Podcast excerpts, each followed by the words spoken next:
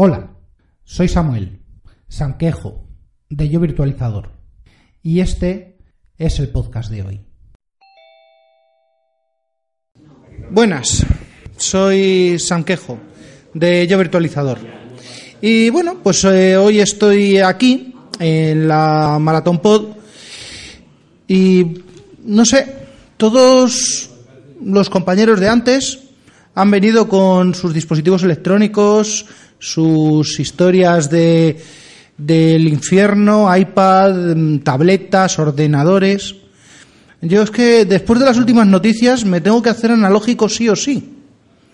Porque la primera que teníamos, bueno, yo venía con un guion bastante más preparado que esto.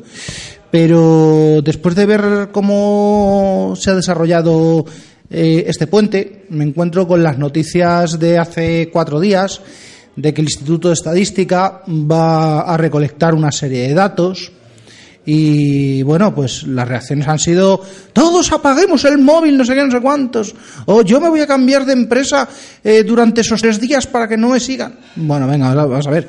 ¿Dónde lo has leído? ¿Dónde lo has leído? Que seguro que te ha metido 200 cookies y ya tienes el seguimiento. 200 cookies y el, y el 18 vas a tener el móvil apagado. Bien. Bueno, las fechas son 18 al 21 de noviembre, son cuatro días laborables.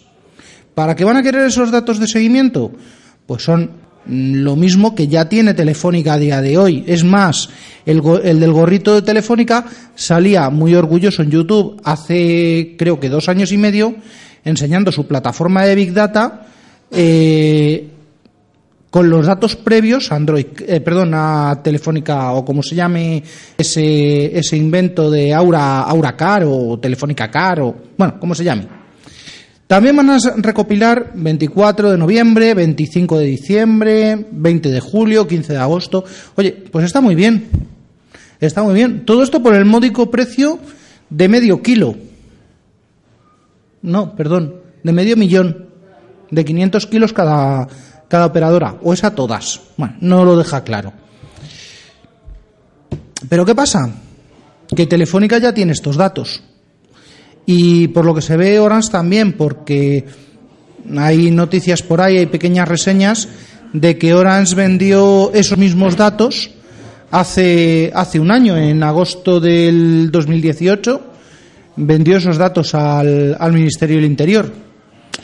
Bueno, vamos a ver no hay que ponerse nervioso, no hay que andar con, con historias de voy a apagar el móvil, voy a encenderlo, tal. Y tampoco se puede hacer mucho vía protección de datos, puesto que absolutamente estas tres compañías están cubiertas. ¿Cómo están cubiertas? Pues primero porque cada uno de sus clientes ha mm, cedido esa recopilación de datos y no la ha cedido voluntariamente, es que es mandatoria en cualquier red GSM la triangulación de celdas por antena. Eh, solución, apagar el teléfono. Bueno, yo me he vuelto analógico, boli, papel. Oye, los, los bolis estos de Band están bastante bien, ¿eh? Llevaros uno, eh, que todavía, todavía nos quedan un par de ellos por ahí. La única pega es que es, es negro. Mm, estoy seguro de que Zaida tendría algo que decir de las tintas. Pero bueno, de todo esto, eh, y gracias a que hay algún periodista que sigue rascando y demás historias, pues ha salido un pequeño proyecto del, del gobierno, no sé si de este gobierno o del anterior, que se llama Instituto Nacional de Datos. Bien, ¿Qué significa esto? Creo que me, he oído por, la web. Bueno, el Instituto Nacional de Datos eh, pretende ser una institución pública que sirva como banco de datos, de datos reales, a proyectos de Big Data de diferentes empresas. Bien, ¿qué datos?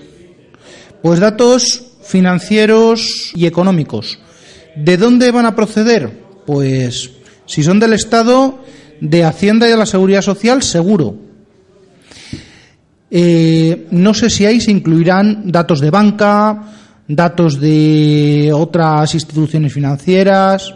Bueno, Cosas que son más preocupantes, datos de salud, datos penales, Ministerio de Sanidad, Ministerio del Interior, esto deberíais haceroslo mirar. Eh, acceder, si bien acceder a los datos eh, penales de una persona se hace vía consentimiento, registro y eh, diversos controles, mm, los de salud ya son un poquito más mm, problemáticos. bueno, o sea, ¿qué, ¿qué leches son problemáticos? Si tenemos a las mutuas que hacen lo que les da la gana. Bueno, ¿cómo se van a distribuir estos datos? Bueno, pues se van a distribuir por grupos y por zonas geográficas. Grupos de población entiendo que pueden ser demarcaciones de población, no lo pone claro. Y van irán englobados en edad, sexo y poder adquisitivo. Vale que no te, a poder, no te lo van a poder eh, enlazar a un DNI, no te lo van a poder enlazar a un, eh, a un nombre y apellido, pero esto ya Mm, digamos que pone, pone a la venta eh, muchísimos datos relevantes de muchísimas personas. ¿Y quién serían sus clientes potenciales? Pues yo ahora mismo veo cuatro grupos. Y el primero son entidades financieras y aseguradoras. Eh, otro grupo pueden ser las telecos. Mm, no lo sé. Evidentemente, como se decía hace bastantes podcasts, eh, si tú vas a tirar un cable de fibra, eh, lo vas a tirar donde puedas tener mil, mil, clientes potenciales en lugar de un polígono donde vayas a tener siete clientes. Hostelería, mm, más de lo mismo. Aquí, movimiento de masas, por llamarlo de una forma fea. Pero bueno, sí, para, para, eh, para prever eh, desplazamientos eh, vacacionales o no tan vacacionales, no sé, agencias de viajes, lo mismo. Da la casualidad que son los mismos cuatro tipos de empresas que tienen muchísimo interés y muchísima relevancia con el turismo exterior y bueno, vamos a ver. Que no tenemos ya el control de nuestros datos, esto es obvio. Lo dice Mayón en su La privacidad ha muerto en los años 90 y no hicimos nada. Me ha salido, me ha salido, me ha salido. bueno, eh, evidentemente la privacidad murió, no hicimos nada por defenderla y ahora eh, de aquellos barros estos lodos. Otra cosa es que, por ejemplo, eh, alguien utilice cruces de datos. Eh, por ejemplo, quiero saber cuántos varones de más de 65 años tienen diabetes en la zona de X comarca o X provincia o X ciudad. Y bueno, ¿para qué? Pues puedo ser muy bueno y un filántropo del copón y regalar máquinas de mm, fabricar, ¿cómo se llama esto? De insulina. O ser un aguililla y decir, ah, bueno, pues aquí vamos a montar una fábrica de jeringuillas.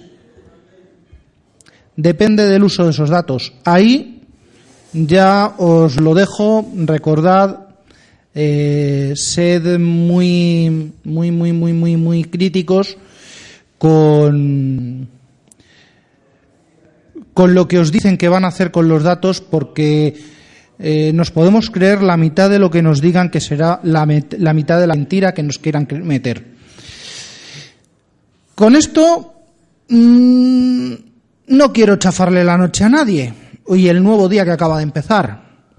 Así que vamos a hacer un poquito de un programa un poco más alegre y vuelvo a mi guion principal, que en teoría esta noche el programa se iba a llamar Arreglemos cosas. Y bueno, ¿cómo que arreglemos cosas? ¿Qué podemos arreglar? Pues desde mi experiencia podemos arreglar mucho. mm, así a bote, venga, comunicaciones. ¿Y qué es lo que pasa cuando sabes más que el teleoperador que te está atendiendo? Bueno, pues aquí ya es cuando llega la risa. ¿Alguien se acuerda de las conexiones eh, RTV, RDSI? Yo sí. Todavía, de hecho, todavía tengo por ahí algún sistema que las usa. Bueno, no sé, eh, errores de acceso, errores de marcado. Eh, el error 691. Nombre de usuario, contraseña incorrectos. Oh, ¿cómo que nombre de usuario y contraseña incorrecto si es eh, 050.alejo.com y contraseña eh, no me acuerdo qué, o en blanco? Pues mira, eh, chiquitín, es que no has pagado. Es que no has pagado y desde el radius de la compañía te han cortado la línea. Vale, con eso ya eh, tenías el 80%. Error 680. Uf, error de hardware. ¡Uh! Pero si tengo un bonito modem de 33600 que me ha venido con el periódico y una caja de huevos que regalaban con. No sé. Yo me acuerdo de aquella época cuando regalaban los. Los US Robotics y los. Con la cartilla del periódico. Compra 50 periódicos a, a 150 pesetas. Vale, 50 por 150, estos son... ¡Uf! Creo que me sale más barato ir a la tienda de la esquina y pagar 8.000 pelas por uno. Pero bueno. ¿Qué era el 680? Pues el 680 es el... Hijo, se te ha metido un virus de toda la vida en tu Windows 95. Lo tienes abierto de par en par. Otro, el 720, otro mítico. ¿Y por qué mítico? Porque me llamaron un montón de clientes con este error. Bueno. Pero este me lo guardo para después, ¿vale? Porque después estaba más relacionado con los ADSLs. En aquella época lo que teníamos eran líneas básicas, líneas eh, de marcación, que si estabas navegando por internet o chateando en el IRC de Terra o de quien fuera, y por ejemplo estabas metido desde aquí de Madrid en, en Canal Valencia, el mejor canal de, del... En aquella época estaba todavía la ruta del bacalao, pues el mejor canal de la ruta del bacalao. Bien, eh, pues eh, te encontrabas, pues a lo mejor te, entraba te entraba alguno, decía, no sé qué, no sé cuánto, a lo mejor música. Vale, no quiero música. Eh, te entraba una que tal, bueno, no te fíes, porque esa una no es una, sino que es uno. Y si realmente es una, a lo mejor tiene detrás al policía. Así que no te fíes. A día de hoy, este consejo sigue siendo igual de válido. Pero bueno, llegó el día en el que estabas haciendo eso y entró una llamada de teléfono y se cortó. ¡Min! Que estaba hablando de algo muy importante. Niño, calla, que ha entrado la llamada, que se ha muerto no sé quién. Vale. se tiraban un rato hablando, ya cuando volvías, pues ya no había nadie de los que estabas hablando. Bien, esto se solucionaba pagando 14.000 pesetas por una bonita RDSI, que con un TR1 te solucionaba esto, te daba dos canales, más estabilidad que la línea normal, a 64K, y un canal de voz. Pero bueno, esto seguía siendo muy poquito. Y llegó la luz. ¡Ah! El ADSL. ¿Y el ADSL qué es lo que trajo? Pues que con una línea estándar se pudiera meter un chorro importante de datos y que los abuelos pudieran seguir hablando por teléfono. Y llegó el StarCraft. Y llegó el Emule. Y eran incompatibles. Pero bueno, volvemos a lo mismo. Llegas, llamas. Oye, que tengo un error 720. Error de ATM.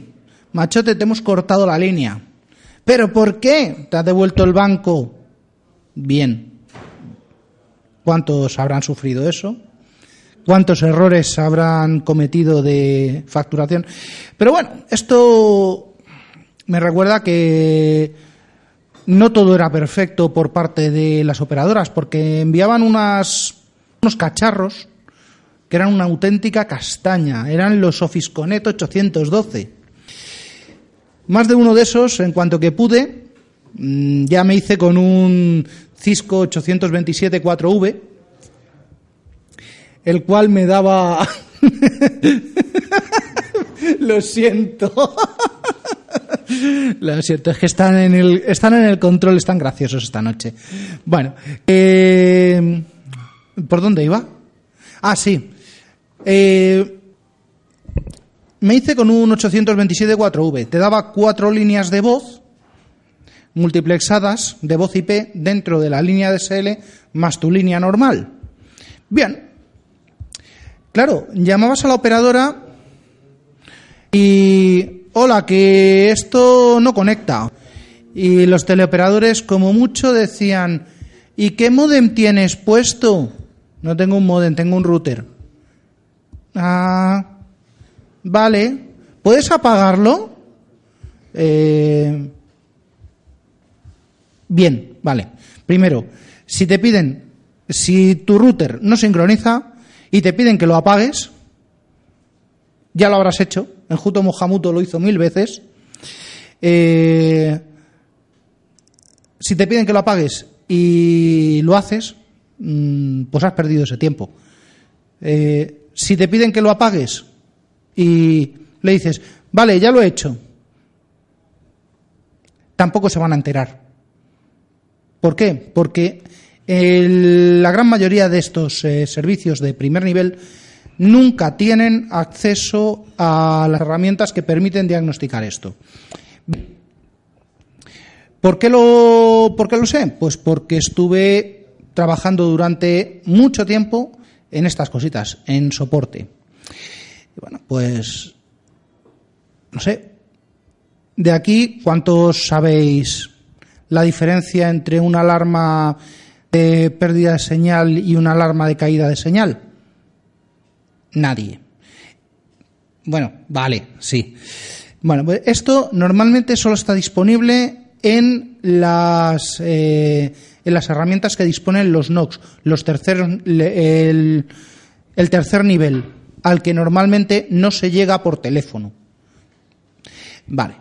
Otra herramienta clásica de esta gente, el Radius. Mm, cuando se empezaron a poner usuario y contraseña en, en los routers, ¿vale? No se extendió mucho y no fueron las principales las que lo hicieron esta herramienta nos servía, pues, por ejemplo, desde, desde un primer nivel para comprobar si el cliente validaba o no. Y si no validaba, mmm, pásalo con finanzas, porque tiene un bonito 691 y seguramente no haya pagado la factura. Pero claro, eso el cliente no lo va a saber. Bueno, o sí lo va a saber, porque te haya devuelto el recibo. Y no sé, ¿y qué más tenemos? ¿Qué más teníamos? Teníamos el... Ah, sí, una herramienta muy clásica que jamás, jamás utilizaron conmigo y yo me harté de, de utilizarla. Era el test de Cooper. ¿Vale? Y no es el test de Cooper lo de 12 minutos dando vueltas al campo de fútbol, no. Es, un, es una tarjeta que se instalaba dentro de los Deslam Stinger, de Alcatel Lucen que permitía con una precisión de unos pocos centímetros detectar el corte en el bucle de abonado. Bien, ¿qué significa esto? Que si algún desgraciado le había pegado una patada a una caja de interconexión en medio de la calle y el operador puede saber a través de una herramienta cuánto mide mi bucle y con la herramienta del, del CLT ve dónde está el corte, tío, si estás viendo que mi bucle mide 2 kilómetros 600 y el corte está a 1,800, manda un técnico de telefónica, sí o sí. Y no me hagas andar haciendo 40.000 pruebas porque te las manda un, un manualillo. Mm, bien, esos manualillos se establecieron porque los procedimientos hay que seguirlos. Hay gente que vive de escribir procedimientos, hay gente que vive de validar esos procedimientos y hay gente que vive de impedir que los servicios técnicos hagan de servicio técnico limitándose a apague el router RST, vale, bien, perfecto. Eh, espere 48 horas que le llamará un técnico. ¿Y tú qué eres? ¿Una cotorra? Mm, lo siento.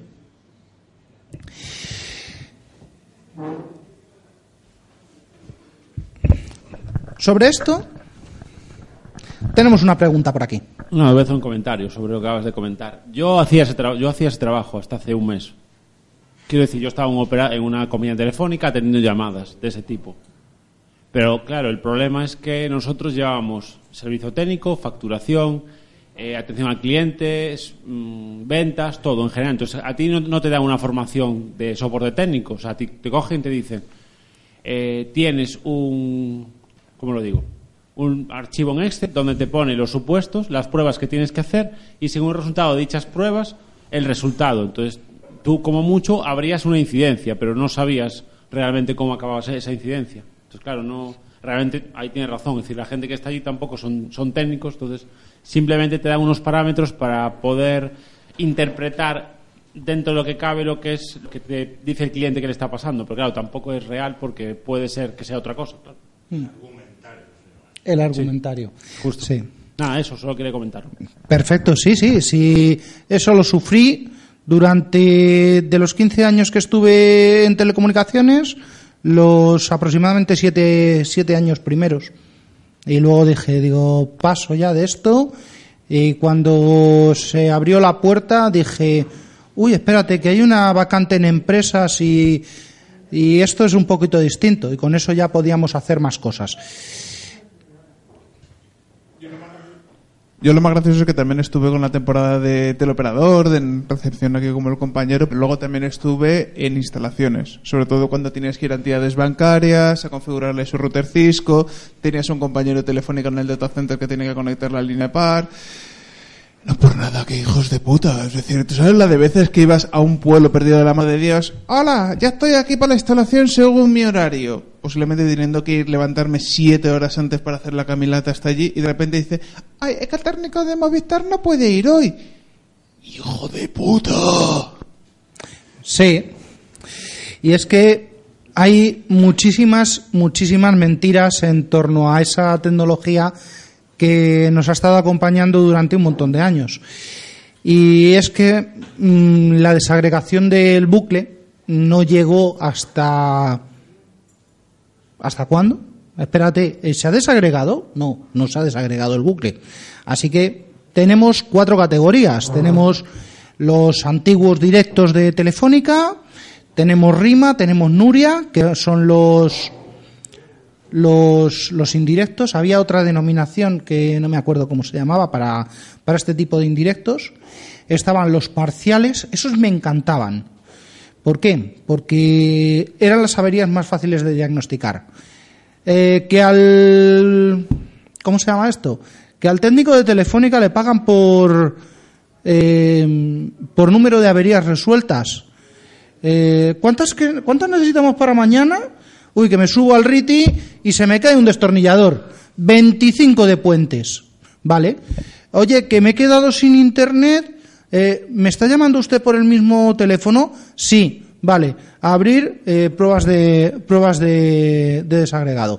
¿Por qué? Porque lo que hacía el cliente es lo primero, llamar a Telefónica. Hola, que me he quedado sin voz. Y a Telefónica le da igual que tengas datos o no con el desagregado. Por eso, en cuanto que se abrió la posibilidad, en cuanto que se abrió la ley OVA, todas, todas, todas las eh, operadoras, eh, pues no sé, Tele2, Comunitel, eh, Tiscali, no, Tiscali cogió y vendió a los usuarios.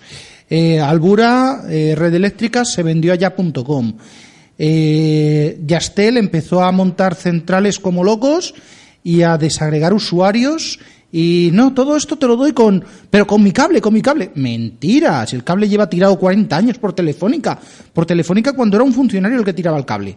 Pero bueno, lo mismo, por lo menos ahí ya, si te fallaba el, la voz y te fallaban los datos, eh, o te fallaba una cosa y te fallaba la otra, pues ya sabías a quién tenías que llamar, a tu proveedor. Y eso simplifica un poquito las cosas. Bueno, ¿esto ha cambiado algo? ¿Esto ha cambiado algo a día de hoy? Pues no, porque con la fibra nos han metido el mismo dedo en el oído, que era lo que te querían hacer a ti hace un rato. Bueno, pues tenemos, con la fibra tenemos eh, dos tecnologías mayores y una tecnología que yo creo que está en retirada, porque hace bastante que no lo veo. Hay mucha gente que sigue teniéndolo, pero bueno, tenemos la tecnología, el GEPON de las mayores, eh, en este momento serían Telefónica, eh, Vodafone, eh, Orange, que Orange se ha quedado con la parte no duplexada de Yastel, la parte duplexada de Yastel con Orange, que se le ha quedado más móvil, y no sé si hay alguna más con de estas grandes. Hay pequeñas, Adamos, Asanet o alguna más localizadas y ya está. Pero ¿qué es lo que pasa si yo quiero contratar la operadora X donde la operadora X no tiene GPON propio? Bueno, pues ¿alguien sabe el nombre de esta tecnología? El NEVA. ¿El NEVA qué es? Pues es exactamente la misma mierda que había hace 20 años con el ADSL indirecto. ¿Vale? Llega Telefónica, te pone de su caja un cablecito y te pone el te pone la caja de conexión y pone y prueban con su OND. Vale, esto funciona, tiene link. Perfecto. Bien. Llega a los dos días el de la operadora de turno y enchufa, eh, te ponen una ONT, te ponen un router y ya tienes tus eh, 30 megas de bajada y 5 de subida. Ahí, porque yo tengo tan poquito, porque eh, mi vecino tiene 600 simétricos o, o un giga con Adamo. Ay, pues haber contratado, haber elegido Muete. Si has elegido esto, pues has elegido esto. ¿Qué quieres que te diga? Vale. ¿Qué es lo que tenemos? Pues tenemos eso.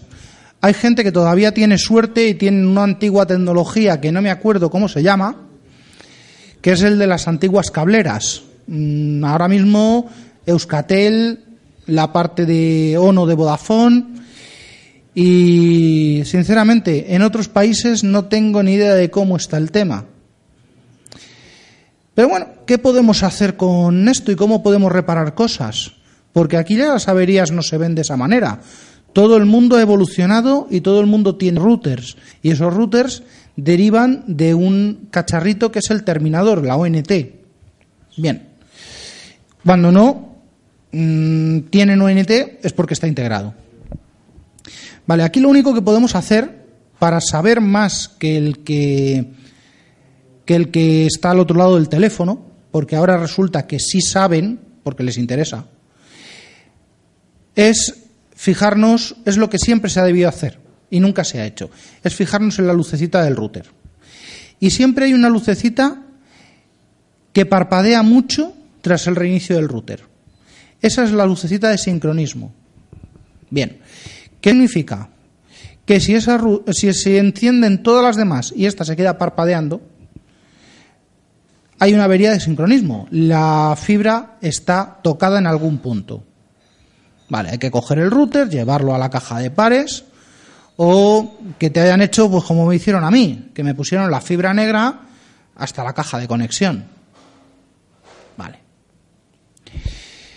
Podemos pedir en AliExpress unos pequeños unos pequeños láseres que son comprobadores de fibra, de, canales de fibra.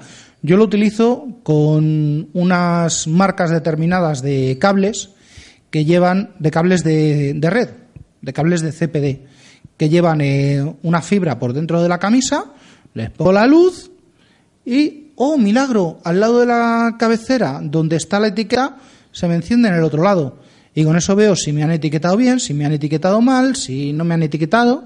Bueno, es, es un juguetito que vale muy poquito. Pero claro, lo pones a la entrada de la fibra y vas recorriendo todo el cable, todo el cable, todo el cable, todo el cable. Por favor, hacedlo con la luz apagada. ¿Por qué? Porque si resulta que habéis estado de obras, se ha machacado el cable, se ha roto, eh, se ha picado con una, con una grapadora porque, oye, es que este cable está muy suelto, toma, grapazo. Bien. Eh, pues con eso se ve.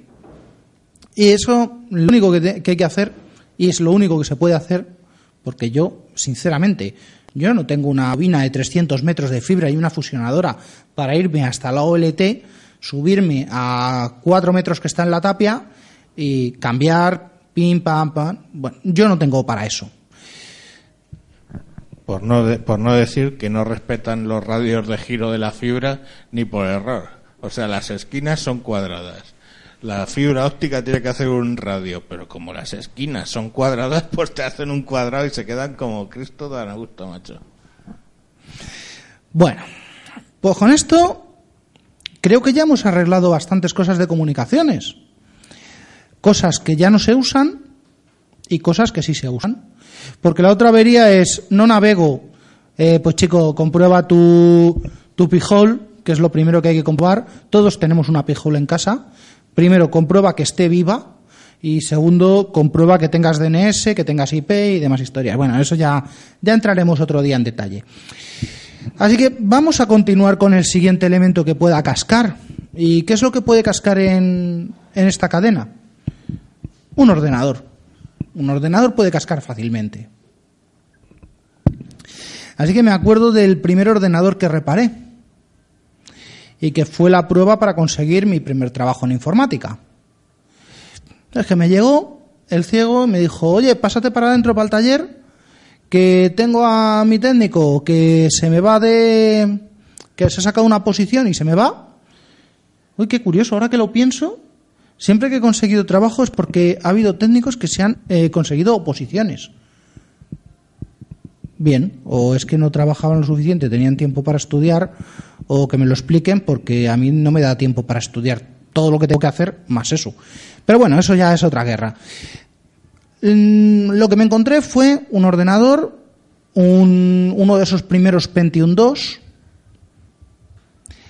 O No, no, era un, era un Pentium MMX, perdón, era un Pentium MMX, al cual un rayo, pues le había entrado por la línea de teléfono, todo un clásico, había quemado el, el modem y bueno, el ordenador es que es que no arrancaba, es que va mal, es que no sé qué, es que no me funciona el ratón. Oye, chico, blanco y en botella, ¿tienes aquí una, una multio? Pin, pin, pin, pin. Unas tarjetas ISA enormes, con un montón de fajas y con una cosa que estoy seguro que ningún millennial ha visto, un jumper. ¿Qué era un jumper? Pues muy sencillo. Lo cambiabas de una posición, a- de, un- de unos pines a otros, e ibas seleccionando, quiero este puerto por aquí, quiero este puerto con esta IRQ, quiero este puerto con esta dirección. Uf, direcciones de memoria, solicitudes de interrupción. A día de hoy, a día de hoy, ¿quién se va a poner a jugar con eso? Nadie. Nadie, por mucho que me digan los de apelianos que... No, lo siento. Esto es para gente, pues como los de esta mañana, que estaban hablando de vamos a clonar una placa de una MSX, tal. Bueno, oye, sí, vale, Emul Paradise ya no tiene ROMs. Vale, pues clona la placa. Eh, eh, es que son averías que se ven y que no hay que saber mucho. Eh, simplemente es, si te ha entrado por el modem y no te funciona el ratón, lo más seguro es que se te haya ido la controladora de placa. Pues coges, derivas todo a una tarjeta ISA y se acabó. Precio de resolución de la avería, unas 4.000 pesetas de la época. Y un trabajo para mí, claro. Más tiempo, pues no sé, eh, tuve una época oscura en la cual montaba locutorios. Todo el mundo ahora está muy de moda aquello de eh, automatiza, trabaja una vez y vive mil, tal. Oye, yo eso ya lo hacía con Ghost. Me creaba un equipo del cual le sacaba el disco duro, arrancaba otro. En aquella época íbamos con un disco duro, con una caja de disco duro paralelo. Y una noche clonaba uno y a la mañana siguiente le configuraba. Y otra noche clonaba otro y a la mañana siguiente configuraba. Hubiera matado en esa época por haber sabido configurar las reservas de DHCP del router Office Connect 812 de 3Com. Es más, no sé siquiera si se puede hacer. Pero bueno, las reservas de DHCP hoy en día es algo que, que, alivia un montón de trabajo. Yo ya no tengo ningún ordenador con IP fija en casa. Sí, la Pijol. La Pijol y el router. Ya está. El resto son van todos por reservas. Sé, lo que, sé que Mac van a levantar, ya le reservo una IP y tiene su nombre en el DNS. Perfecto. Eh, bueno, pues dio la casualidad que tenía un cliente que era un locutorio, que era una cadena de locutorios. Pues ahí monté mi primer servicio virtualizado. Routers 827.4V, los que he comentado antes, de voz, la voz para las cabinas, internacional por voz IP, eso va de vicio. Pero claro, mm, ¿qué tal si montamos un NT? Uy, pero es que solo tengo un ordenador. Vale, no te preocupes. Licencia de VMware, Workstation 4 en aquella época. Un NT4, eh, Office, Office 97 creo que era, lo que, lo que le entraba. Y el puerto eh, vale, no me critiquéis muy duramente por decir lo que voy a decir.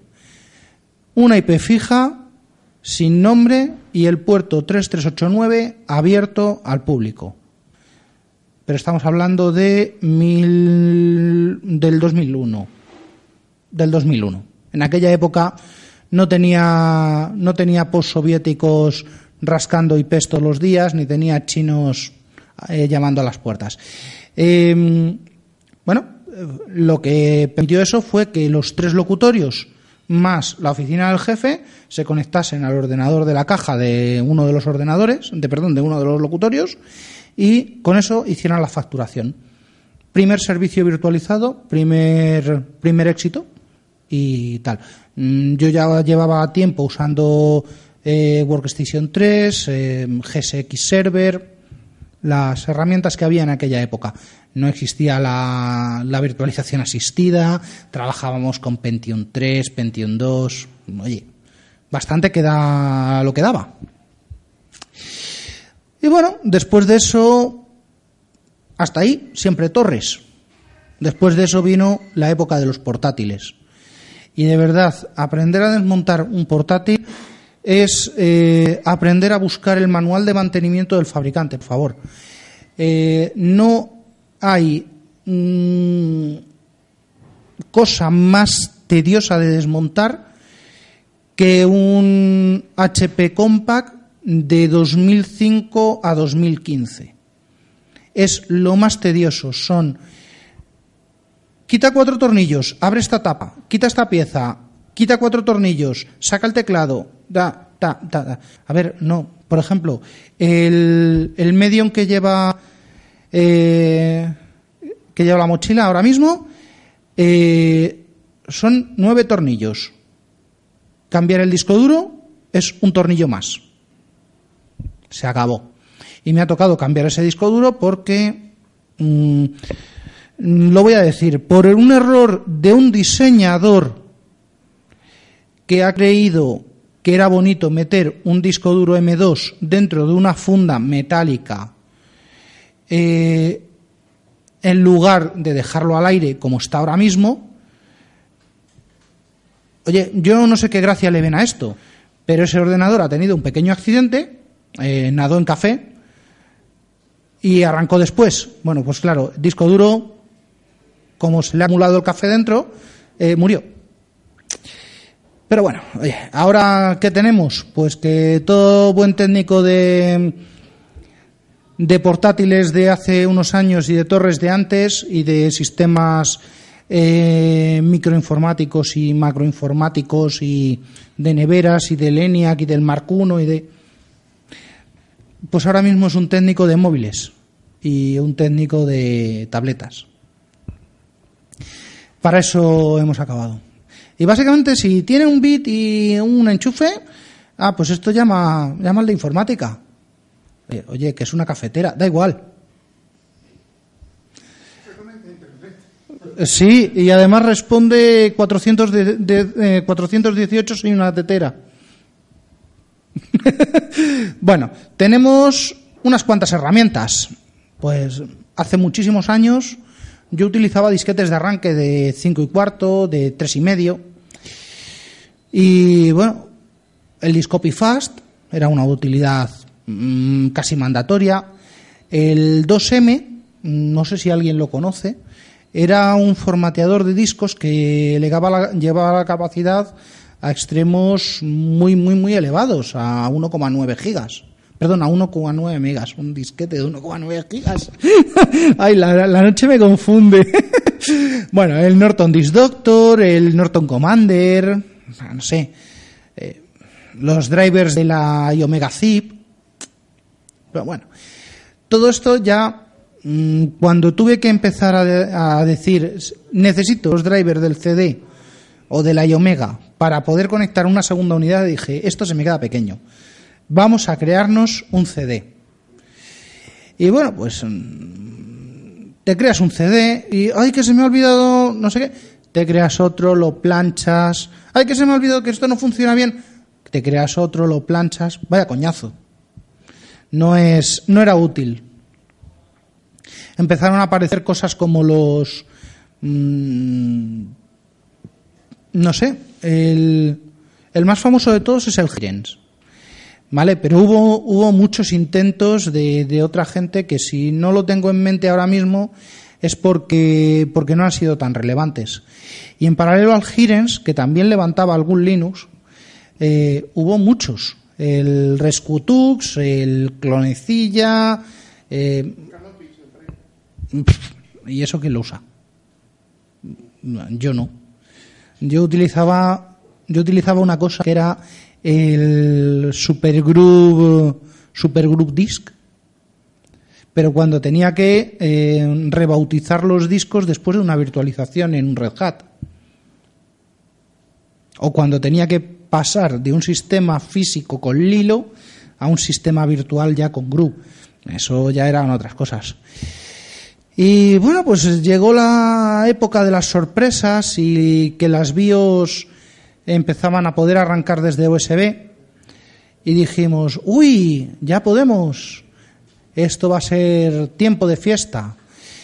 Eh, podemos arrancar desde un USB y podemos modificar, y lo más importante, podemos guardar información. Ahora mismo, mmm, aparte de alguna distribución que podemos tener en el Live y el giren y el giren compatible con con UEFI mmm, creo que no hay nada más en el en el mercado. Bueno si dices que la Nopis pues la Nopis pero mmm, sinceramente no la he usado. Y esas son las herramientas. Son herramientas muy útiles que te pueden ayudar desde mm, recuperar. Eh, por favor no intentéis recuperar ficheros borrados en un disco SSD. No se va a dejar. Recuperar fotos de una tarjeta SD quemada, mmm, bueno, según le del día. Pero bueno, son cosas que, que pasan.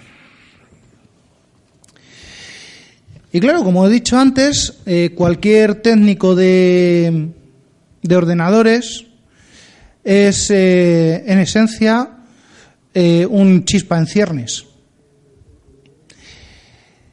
Y es que en uno de los en uno de los locutorios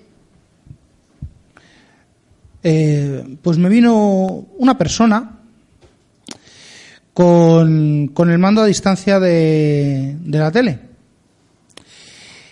Eh, oye, que no me funciona la tele.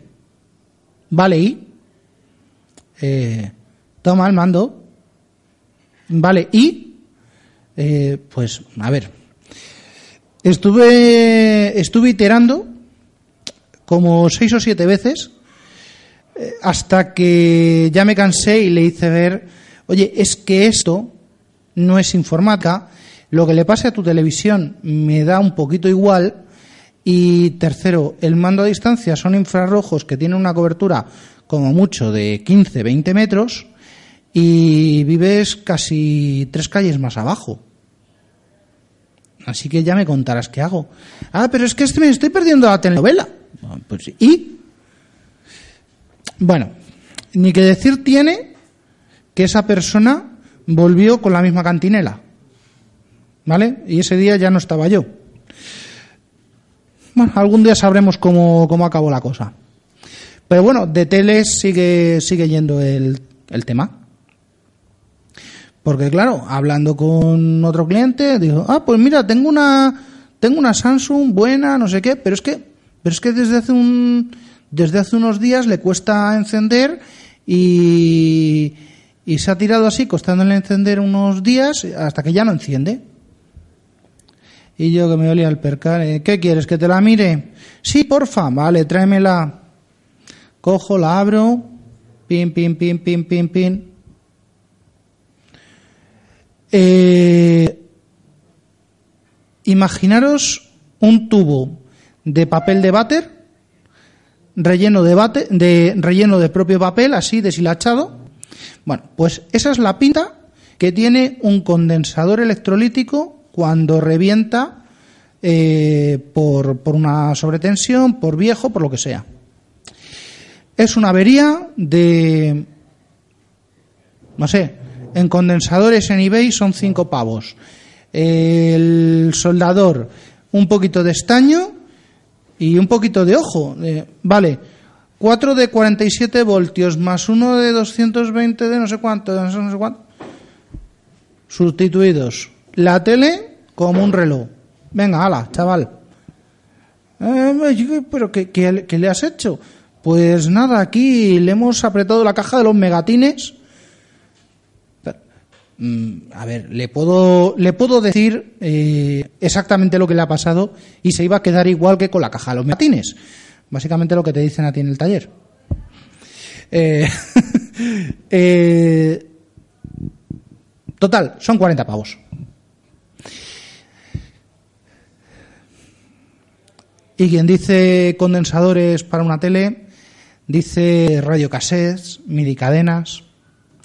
¿Os acordáis de estas radios que llevábamos con pilas a la piscina, no sé qué? De cuando llevaban a lo mejor dos años funcionando, de no me muevas el control de volumen que hace un ruido horrible. Vale. ¿Sabéis cómo se limpia eso? Isopropílico en spray. Aire comprimido. Un botecito se llama Lubrilimp. Se lo enchufas, le das tres o cuatro giros Oye, como nuevo, mano de santo. También arregla ruedas de patines. En serio. tengo, tengo testigo. Eh, no sé, las radios antiguas, aquellas MX Onda que, que se compraban en los decomis por, por cuatro perras y que las ponías en el AX y que de vez en cuando te equivocabas porque no leías bien el mapa de cables, empezabas de la derecha a la izquierda, de la izquierda a la derecha y le metías 12 voltios en los altavoces. Oye, ya me has quemado la radio. Oh, ¿Cómo? Sí, que me ha quemado la radio. No, yo no he sido, has sido tú que la has puesto mal. Vale, solución. Cogías, abrías la radio, LM2032. Venga, uno nuevo. En, aquí en José del Hierro se compraban, no sé si seguirá abierto. Eh, son siete puntas de siete puntos de, soldadura y oye radio como nueva y bueno pues no sé coches juguetes qué queréis Que os diga cuál es el principio de, el principio de Twitter de cualquier buen ñapas, de cualquier buen informático. Pues es el mismo que, que el, del, que el manual del ingeniero. Si se mueve y debería moverse, está correcto. Si no se mueve y no debería moverse, está correcto. Si se mueve y no debería, pues tinta americana. Y si no se mueve pero debería, pues nosotros lo llamamos 3 en 1, yo lo llamo Lugrilim también eh, cuando necesito que limpie algo eléctrico y los americanos lo llaman VD40. Y con esto y un bizcocho mmm, me guardo el principio de responsabilidad informática para otro, para otro día. Hasta luego.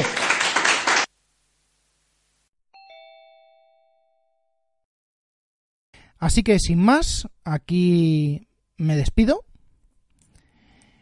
No sin antes recordaros que este podcast pertenece a la red de sospechosos habituales, eh, que podéis eh, red a la que podéis suscribiros a través de el feed https dos puntos barra barra feedpress.me barra sospechosos habituales.